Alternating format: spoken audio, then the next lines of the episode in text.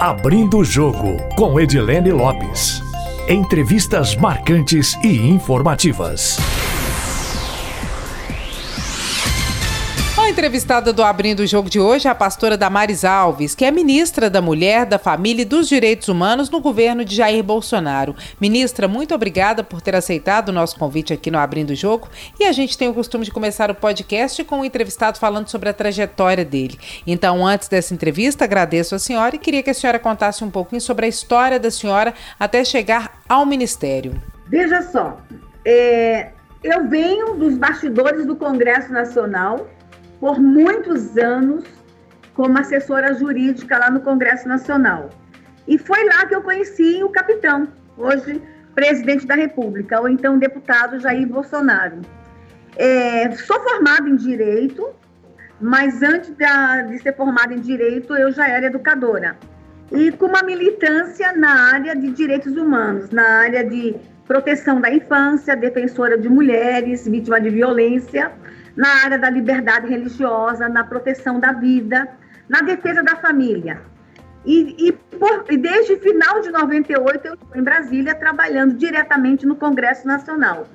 E no Congresso Nacional, cuidando da legislação que voltada à, à, à defesa dos direitos humanos e também na fiscalização de políticas públicas. Então, essa é a minha trajetória aqui em Brasília essa, esse é o meu flerte com o poder, mas lá nos bastidores, fazendo tudo isso lá nos bastidores. E o capitão, nosso presidente eleito, precisava de alguém para conduzir essa pasta. Aqui no nosso ministério, nós temos oito secretarias nacionais. Cada secretaria diferente uma da outra e muito densa, muito intensa secretarias, com temas bem complexos. E ele precisava de alguém que conduzisse essas oito pastas. E como ele me conhecia lá de trás, de todo o trabalho que eu já fazia lá nos bastidores, eu fui escolhida para conduzir essa pasta. E estamos aqui, trabalhando muito, trabalhando muito e com toda essa equipe fazendo hoje essa releitura de que é de fato direitos humanos. E aí a gente está conversando com o Brasil por meio de ações é, direitos humanos, o que é? Qual é o primeiro e maior de todos os direitos humanos? O direito à vida. E aí a gente vem aí com toda essa defesa da vida, a proteção da vida, que tem muito a ver com a minha história lá atrás. Que história, ministra? Que história é essa? Eu sou uma sobrevivente da violência contra a criança. É, e eu fiquei muito conhecida aí nos últimos meses como a ministra do pé de goiaba. Que história é essa do pé de goiaba? Por que, que eu sou a ministra do pé de goiaba? Que história louca é essa?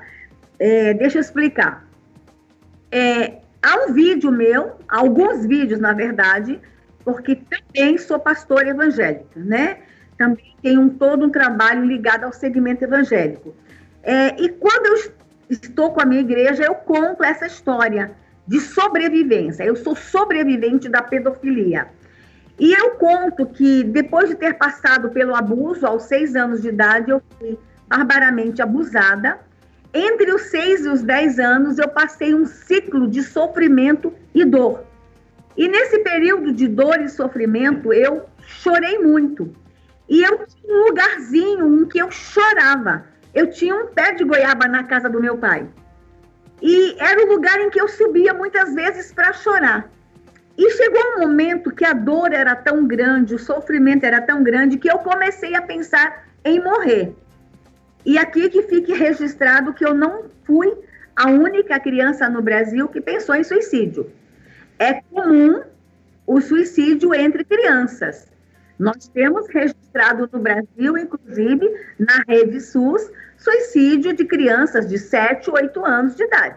Isso acontece. E o que nós temos no Brasil hoje, numa quantidade muito grande, é crianças e adolescentes se automutilando.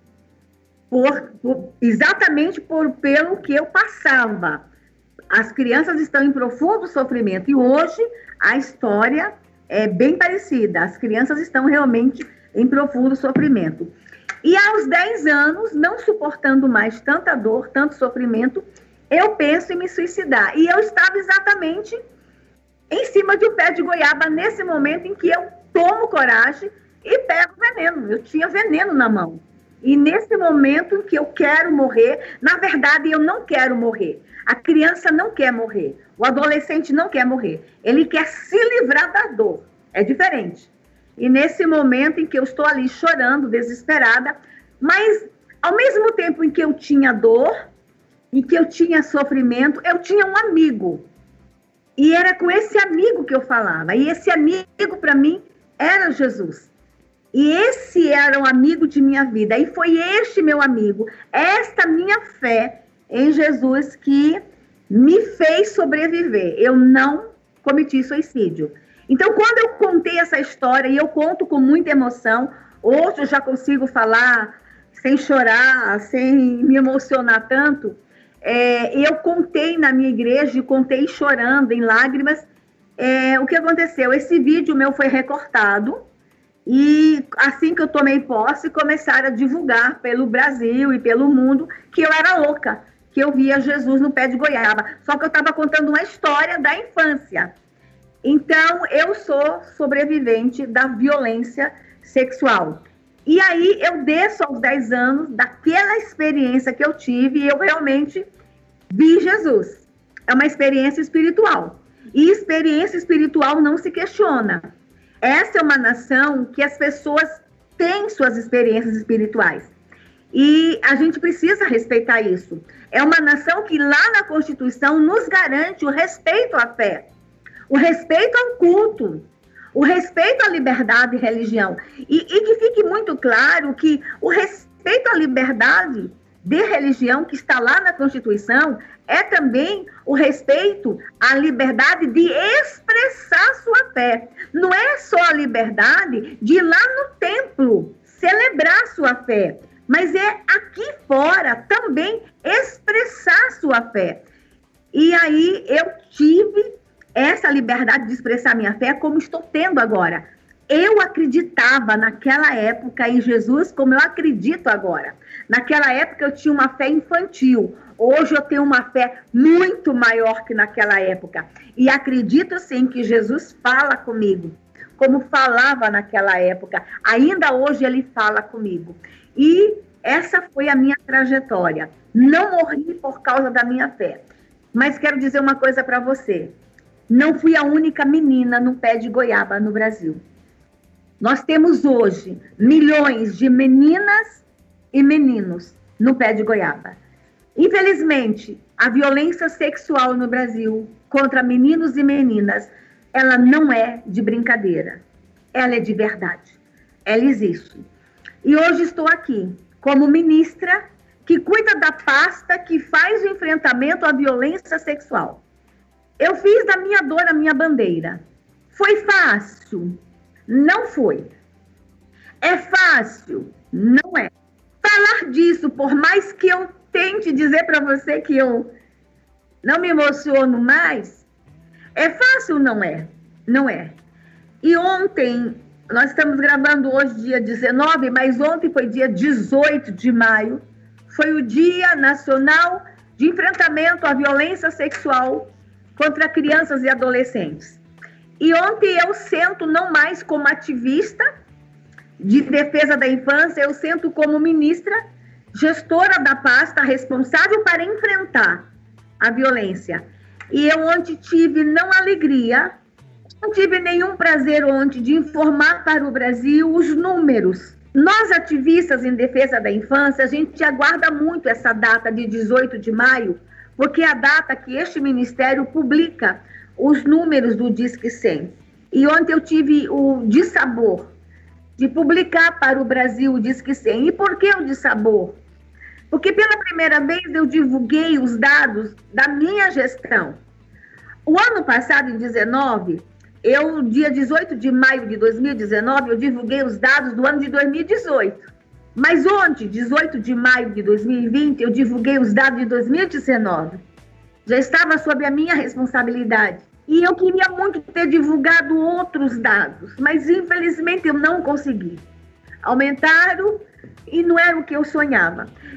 É claro que esse ano a gente melhorou o nosso canal de denúncia. É, é possível que a eficiência do nosso canal tenha é, facilitado mais denúncias. É possível que tenha aumentado mais a denúncia. Mas eu não posso ignorar que pode ter aumentado mesmo é a violência contra a criança no Brasil. Temos tido, assim, inúmeras iniciativas. Mas deixa eu falar de uma violência para você entender como nós estamos enfrentando de uma forma muito efetiva. Ontem eu anunciei, ao longo do ano de 2019, eu falei muito para o Brasil de uma violência que ninguém falava contra a criança, a violência sexual, que era o estupro de bebês. Quando eu comecei a falar, chegaram a dizer que eu estava inventando, que era maluquice, que não era bem isso. Eu estava recebendo aqui no Ministério e eu já estava vendo isso lá atrás. No Senado, eu era assessora jurídica no Senado no ano de 2017, 2018. Eu fui assessora jurídica na CPI dos maus tratos contra crianças.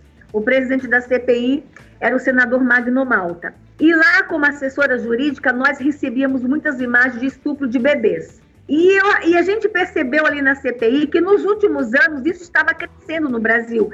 Esse fenômeno cresceu muito. E a gente percebeu que o comércio de estupro de bebês cresceu muito. Um vídeo de estupro de bebês pode custar entre 50 e 100 mil reais. Então a gente tem que entender que na questão abuso sexual de criança, não é só o tarado que abusa.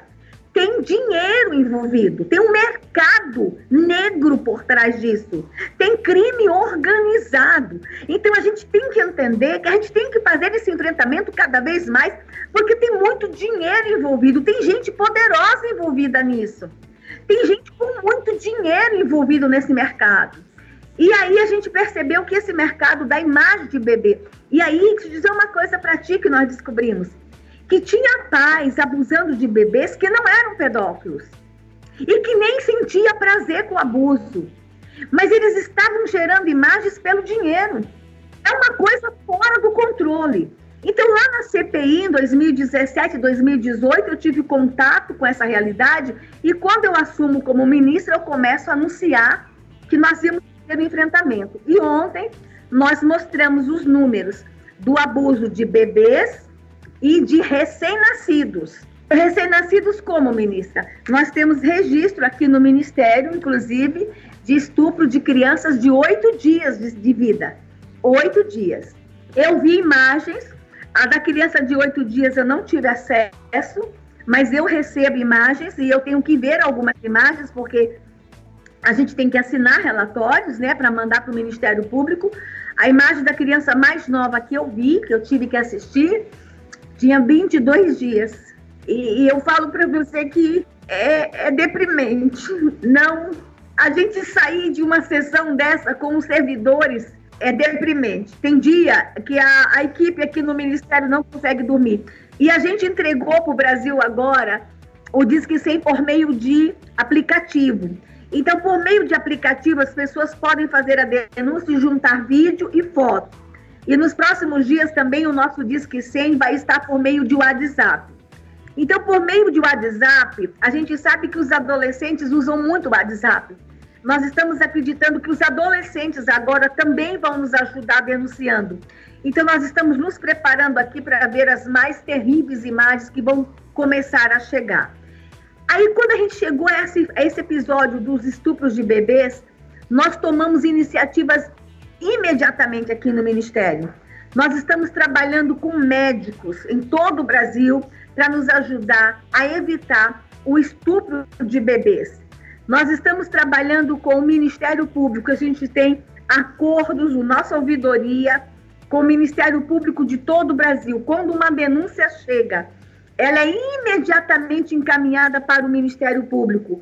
Então, a gente tem aqui um fluxo, a denúncia chega imediatamente a investigação ela é formalizada e o Ministério acompanha essa denúncia. Então, a gente tem o trabalho de acompanhar, mas nós temos também o trabalho de conscientização.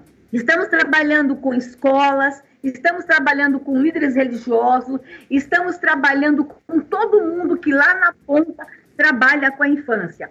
É um grupo que nós vamos agora estar treinando, os agentes de saúde da família. São mais de 300 mil agentes de saúde da família. Eles vão ser treinados agora para, quando fazer as visitas da saúde da família, identificar se a criança é ou não vítima de abuso sexual. São inúmeras iniciativas. Uma iniciativa extraordinária que o Ministério, nos últimos dias, tomou. Existe uma união, uma associação internacional de países que combate a pornografia na internet. Essa associação agrega 97 países e o Brasil nunca fez parte dessa associação. Agora assinamos o protocolo e nós estamos na associação, estamos fazendo um enfrentamento, mas um enfrentamento de verdade à pornografia e à venda de imagens de bebês e crianças estupradas. O Brasil é um dos maiores produtores de imagens de crianças abusadas e o segundo maior consumidor de imagens de crianças nas redes sociais e na internet. Então, são inúmeras iniciativas. E agora, essa semana, eu e o ministro André, o ministro da Justiça, nós estamos entregando para um Congresso Nacional uma proposta em que a pena do agressor, se ele for um líder religioso, que nós temos muitas denúncias de padre, pastor, pai de santo, líderes religiosos, de qualquer religião, se o agressor foi um líder religioso e que abusou da fé, da confiança da criança ou da mulher, a pena vai ser agravada. E a gente vai trazer aí também um médico. Qualquer um que abusar da confiança da sua profissão, a pena vai ser agravada. Uma outra coisa que a gente vai pedir também é a modificação na lei. Hoje há uma prescrição quando a idade é 70 anos. Nós vamos ter essa idade para 80 anos. Nós vamos subir para 80 anos. Então, a gente está aí com algumas modificações também na legislação para a gente tornar a pena cada vez maior. Mas, na verdade, a gente também quer, lá na ponta, empoderar a criança. A criança precisa ser empoderada para se defender. De que forma? Nós estamos conversando também com o Ministério da Educação. Deixa eu usar o meu exemplo. Aos seis anos de idade, quando eu estava no primeiro momento, ali quando eu estava sendo alvo do abuso, eu não sabia o que era aquilo. Filha de pastor e eu fui abusada por um pastor que estava hospedado na minha casa. Era um homem que a gente amava e que meu pai confiava muito. Então, eu tinha aprendido a amar aquele homem, porque meu pai amava aquele homem, minha mãe amava aquele homem. Eu vivia num lar em que a gente só falava de amor. É um lar cristão que meu pai o dia inteiro falava de anjo, de Deus, de Jesus, e, e, a gente vivia aquela, aquele lado de harmonia. Aí vem um homem que falava de Deus, de anjo, de amor. E aí ele abusa de mim. O que eu me lembro do rosto dele, eu me lembro muito da fisionomia, ele suado, e eu me lembro que tinha sangue, tinha dor, e na minha cabecinha eu ficava na dúvida: o que é isso? Doía, mas eu é para gritar? Não é para gritar? O que eu faço? Eu tinha medo, eu estava assustada, doía, eu não sabia o que fazer. Se, aquele, se eu tivesse naquele momento sido informada, grite, eu teria gritado. Se eu tivesse sido empoderada, aqui é íntimo, ninguém toca. Aqui embaixo é íntimo, ninguém toca. Eu teria gritado. Mas eu não sabia o que era aquilo. Então, eu acredito e nós defendemos, nós defensores da infância, que nós precisamos também passar informação para a criança. Em casa ou na escola, ministra? Porque tem essa polêmica sobre se a escola deveria ou não tratar esses temas. É em casa, é na escola? Quais são os limites? O que, que a senhora defende? A, a escola tem que vir para essa luta com informação. O que nós questionamos é como a escola tem que falar. A escola precisa falar da maneira correta, obedecendo à especificidade da idade, usando o material correto e com o professor correto. O que nós vimos no passado é que o tema era abordado de uma forma transversal, então qualquer um que chegava em sala de aula, sem nenhum preparo, estava falando com crianças. Deixa eu explicar para você. A gente tem no, no ambiente escolar muitos professores que são estagiários ou são professores temporários. E aí havia obrigação de que se falasse do tema de forma transversal. Deixa eu dar um exemplo, o que a gente questiona muito. Um menino que está fazendo licenciatura em matemática, que tem lá 19 anos de idade. Aí ele faz um bico dando aula de manhã e estuda lá de noite na faculdade.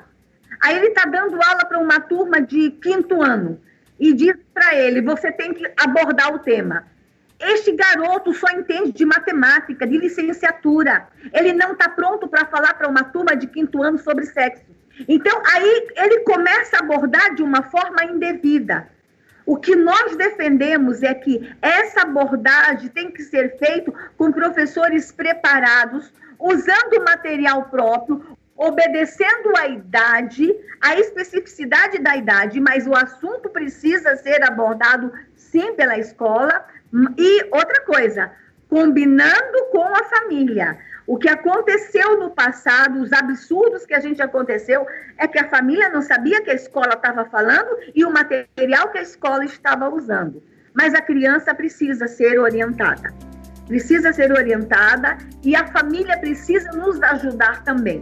Então, veja, é, nesse sentido, a gente entende que todo mundo tem que vir nessa luta na proteção da infância. Todo mundo tem que vir nessa luta na proteção da criança. Os números que apresentamos ontem nos assustam. A gente vai ter que fazer uma revisão da política pública no Brasil e fazer um chamamento no Brasil para um grande pacto pela infância. Mas eu quero fazer uma observação aqui. Os números do Disque 100 ontem, eles nos trouxeram a, alguns aspectos que precisam ser considerados. A primeira violência contra a criança no Brasil é a negligência, não é a violência sexual. Depois vem a violência psicológica, a violência física, depois que vem a violência sexual. Das violências notificadas. Das violências notificadas. A negligência, violência psicológica, violência física e violência sexual. É possível que haja uma subnotificação na violência sexual. É possível que não seja essa ordem e que a violência sexual ainda seja subnotificada no Brasil. Eu vou fazer uma pergunta composta, porque a Camila já me avisou que o tempo da senhora está estourando aí. Queria saber qual seria o professor adequado para poder falar sobre esse assunto na escola. Queria a opinião da senhora sobre um tema que é latente, é importante, tem a ver com o público da pasta. A senhora é a favor ou contra o adiamento do Enem? E em relação ao que a senhora teria dito na reunião ministerial sobre prisão de prefeitos e governadores, a preocupação da senhora, de acordo com a assessoria, era justamente a violação de direitos humanos. Eu queria ouvir da senhora qual que é a justificativa para isso. Se a senhora quiser falar, fica à vontade aqui, o espaço é da senhora, esses três pontos. O professor, o Enem e essa questão da reunião ministerial. E se a senhora puder falar um pouquinho sobre as estratégias de isolamento, o Brasil está no caminho nós certo, não está? Nós já, temos no, no, no âmbito escolar, na na escola professores preparados para isso. Os nossos professores já estão treinados, a escola está sempre treinando. O que não aceitamos é alguns paraquedistas entrarem e serem obrigados a abordar o assunto. Aquele professor que está no dia a dia com o aluno, ele já está preparado para abordar o assunto. E o MEC forneceu o material ideal, deixar o MEC fornecer o material ideal. Bom, com relação ao Enem, eu não tenho ainda uma opinião formada. Não me debrucei sobre esse assunto. Estou confiando muito na posição do ministro. Eu creio que o ministro, ele tem posição, ele deve ter argumentos muito fortes para defender a permanência do Enem. Então, eu estou concordando com ele. Não estudei as opiniões contrárias a isso, estou concordando com ele. E com, com, com relação àquela minha posição lá na reunião. É, todo mundo sabe que estava e está acontecendo muita violação de direitos nesse momento de pandemia. O que, que a gente estava vendo? O que, que esse ministério recebeu? Mais de 8 mil denúncias de violação de direitos naquele dia da reunião eu já tinha mais de 8 mil denúncias aqui no Ministério de violação de direitos humanos em nome de pandemia. Eram mulheres sendo jogadas no chão, sendo algemadas, idosos sendo constrangidos, mulheres sendo jogadas em camburão. Nós tínhamos de tudo, de tudo acontecendo. E a gente já estava vendo aí muita denúncia de desvio de verbas públicas. O que, que nosso Ministério fez? Nós fizemos uma aliança com o Conselho Nacional do Ministério Público para que as denúncias de violação de direitos durante o período de pandemia fossem imediatamente averiguada e procedimentos fossem tomados. E aí, o que, que eu disse na reunião? Nós não vamos deixar para trás nenhuma denúncia. Nós vamos tomar providência, nós vamos investigar, averiguar a penalidade, a, a, o, o, tipo de, de violação e pedir punição, seja lá qual for a pena. Se for pagamento de cesta básica, prestação de, de serviço à comunidade, e se for prisão, nós vamos pedir prisão, seja quem for o violador. Foi isso que eu disse. Pode ser doutor, pode ser médico, prefeito, governador. Violou direito. E o que, que é violação de direitos para mim? Corrupção é violação de direitos humanos. Qualquer violação de direitos, gente, olha, nós não podemos admitir tirar dinheiro dos idosos em tempo de pandemia, tirar dinheiro do álcool gel de criança em tempo de pandemia. Não dá. Não dá para a gente admitir mais corrupção no Brasil. Corrupção é violação de direitos humanos. E eu fui muito incisiva neste ministério. Toda denúncia que chegar de violação de direitos humanos em tempo de pandemia, nós vamos é, imediatamente abrir um procedimento e pedir punição. Foi isso que eu disse e eu espero, se o vídeo for divulgado, que vocês confiram lá que eu quero punição para quem roubar ou para quem violar direitos no Brasil. Sei que a preocupação, a prioridade inicial da senhora é com esse público de crianças e adolescentes. Nesse tempo de pandemia e de isolamento, a senhora defende, por enquanto, que as escolas permaneçam fechadas. E essa polêmica toda de, do conflito entre os poderes, fala-se impeachment do presidente Jair Bolsonaro. A senhora acha que ele vai até 2022 e candidata à reeleição? A senhora está firme com ele? Como é que está? Firme, vai continuar esse governo. Sabe por quê? Este governo está dando muito certo. Nós tivemos aí esse problema da pandemia, que não é culpa nossa. Nós não temos culpa dessa pandemia. Nós estamos sendo vítimas da pandemia. Como toda a população, estamos sendo. Era o ano da nossa entrega, cara. A gente tinha tanta coisa para entregar. Aí vem esse bichinho e nos interrompe. Mas esse governo estava dando certo, a gente estava decolando, o Brasil estava crescendo.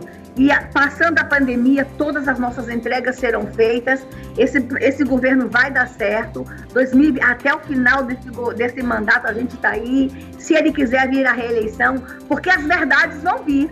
E é exatamente o que ele fala: conhecereis a verdade, a verdade vos libertará. E nós vamos mostrar a verdade é com muitas entregas e com muito trabalho. E ele pode contar comigo. Enquanto o presidente quiser, eu estou aqui. E se ele não me quiser como ministra, continuo como ativista, ajudando ele, trabalhando lá na ponta, ajudando muito ele. Acredito muito nesse homem. Por enquanto, escolas fechadas ou abertas, e a senhora acredita que depois que tudo voltar ao normal, o projeto Escola Sem Partido vai voltar a ser discutido nas casas do Legislativo, visto que parou em alguns eu, lugares? Essa discussão está bem avançada. Eu acredito que escola sem partido é, não tem como fugir disso. A gente quer uma educação de qualidade. Escola sem partido é o seguinte: educação com qualidade. Chega de ideologia nas escolas, chega de tanta discussão idiota nas escolas. Vamos ensinar ciência para as crianças, vamos ensinar matemática, vamos ensinar português, vamos ter educação de qualidade. Vamos gastar o tempo ensinando as crianças. Vamos recuperar. Gente, eu sou fruto de escola pública. As escolas públicas no passado elas eram de qualidade. Vamos voltar isso. Vamos voltar a ter uma educação de qualidade no Brasil. Por enquanto, escola fechada no isolamento. É, tem sido a decisão mais acertada porque as crianças estão no grupo de vulnerabilidade. A gente sempre defendeu esse isolamento vertical. Crianças e idosos, por enquanto, ainda em isolamento. Eu defendo ainda isolamento vertical. Ministra, para a gente fechar, agradeço demais a senhora ter aceitado o convite da Itatiaia e do Abrindo o Jogo para poder conceder essa entrevista. A equipe da senhora também foi ótimo, o prato foi excelente. Queria agradecer e para finalizar, hoje vai ser um pouquinho diferente porque o tempo está curtinho. Queria deixar um espaço aberto para a senhora falar o que a senhora quiser. Bom, primeiro que eu sou apaixonada por essa rádio, né? Mas o que eu queria dizer é o seguinte: olha, para todo mundo que está ouvindo, tá difícil, mas vai passar. Aguenta mais um pouquinho. Não é só o Brasil, é o mundo inteiro. Isso pegou todo mundo de surpresa, mas vai passar. Segura mais um pouquinho aí, aguenta. E eu quero dizer para todo mundo também aí, olha, se souber de alguma denúncia de violência contra a criança ou violência contra a mulher idoso, nos liga, por favor. Ministra, mas eu tenho medo de denunciar e o agressor me pegar. Por favor, liga. A gente garante o anonimato. Vamos proteger criança. Se for violência contra criança idoso, liga 100. Se não quiser ligar, tem um aplicativo. Baixa o aplicativo Direitos Humanos Brasil. E se for violência contra a mulher, 180. E atenção, mulheres. Se o agressor está dizendo para você que você vai ficar na rua e pandemia. Mentira! Nós vamos te proteger e temos aonde te abrigar. Não fica dentro de casa com o agressor. Liga para a ministra que nós vamos aí te proteger. E todo mundo, aguenta mais um pouquinho, vai passar e o Brasil vai sair mais forte dessa pandemia. Ministra, eu sei que uma vida de ministra é uma vida corrida, que as atividades do trabalho consomem a vida da senhora o tempo inteiro, faço ideia como deve ser. Para os próximos anos, o que, que, a senhora planeja se não for continuar no executivo? A senhora quer candidatar ao legislativo? Não quer? Quais são os planos da ministra Damares na vida pessoal, além da vida profissional? Eu quero voltar a cuidar das crianças. Eu tenho uma instituição que cuida de criança indígena. É, ela está já faz uns quatro anos que eu deixei ela com outras pessoas. Eu quero voltar a cuidar de crianças. Eu quero alfabetizar a criança. Eu quero contar história para a criança. É tudo que eu é o que eu melhor sei fazer. É cuidar de criança. Eu quero assim que deixo, parar de trabalhar, voltar a cuidar de criança. E quem sabe, né, arranjar um namorado, quem sabe, né? Fica aí a dica, vai que cola, né?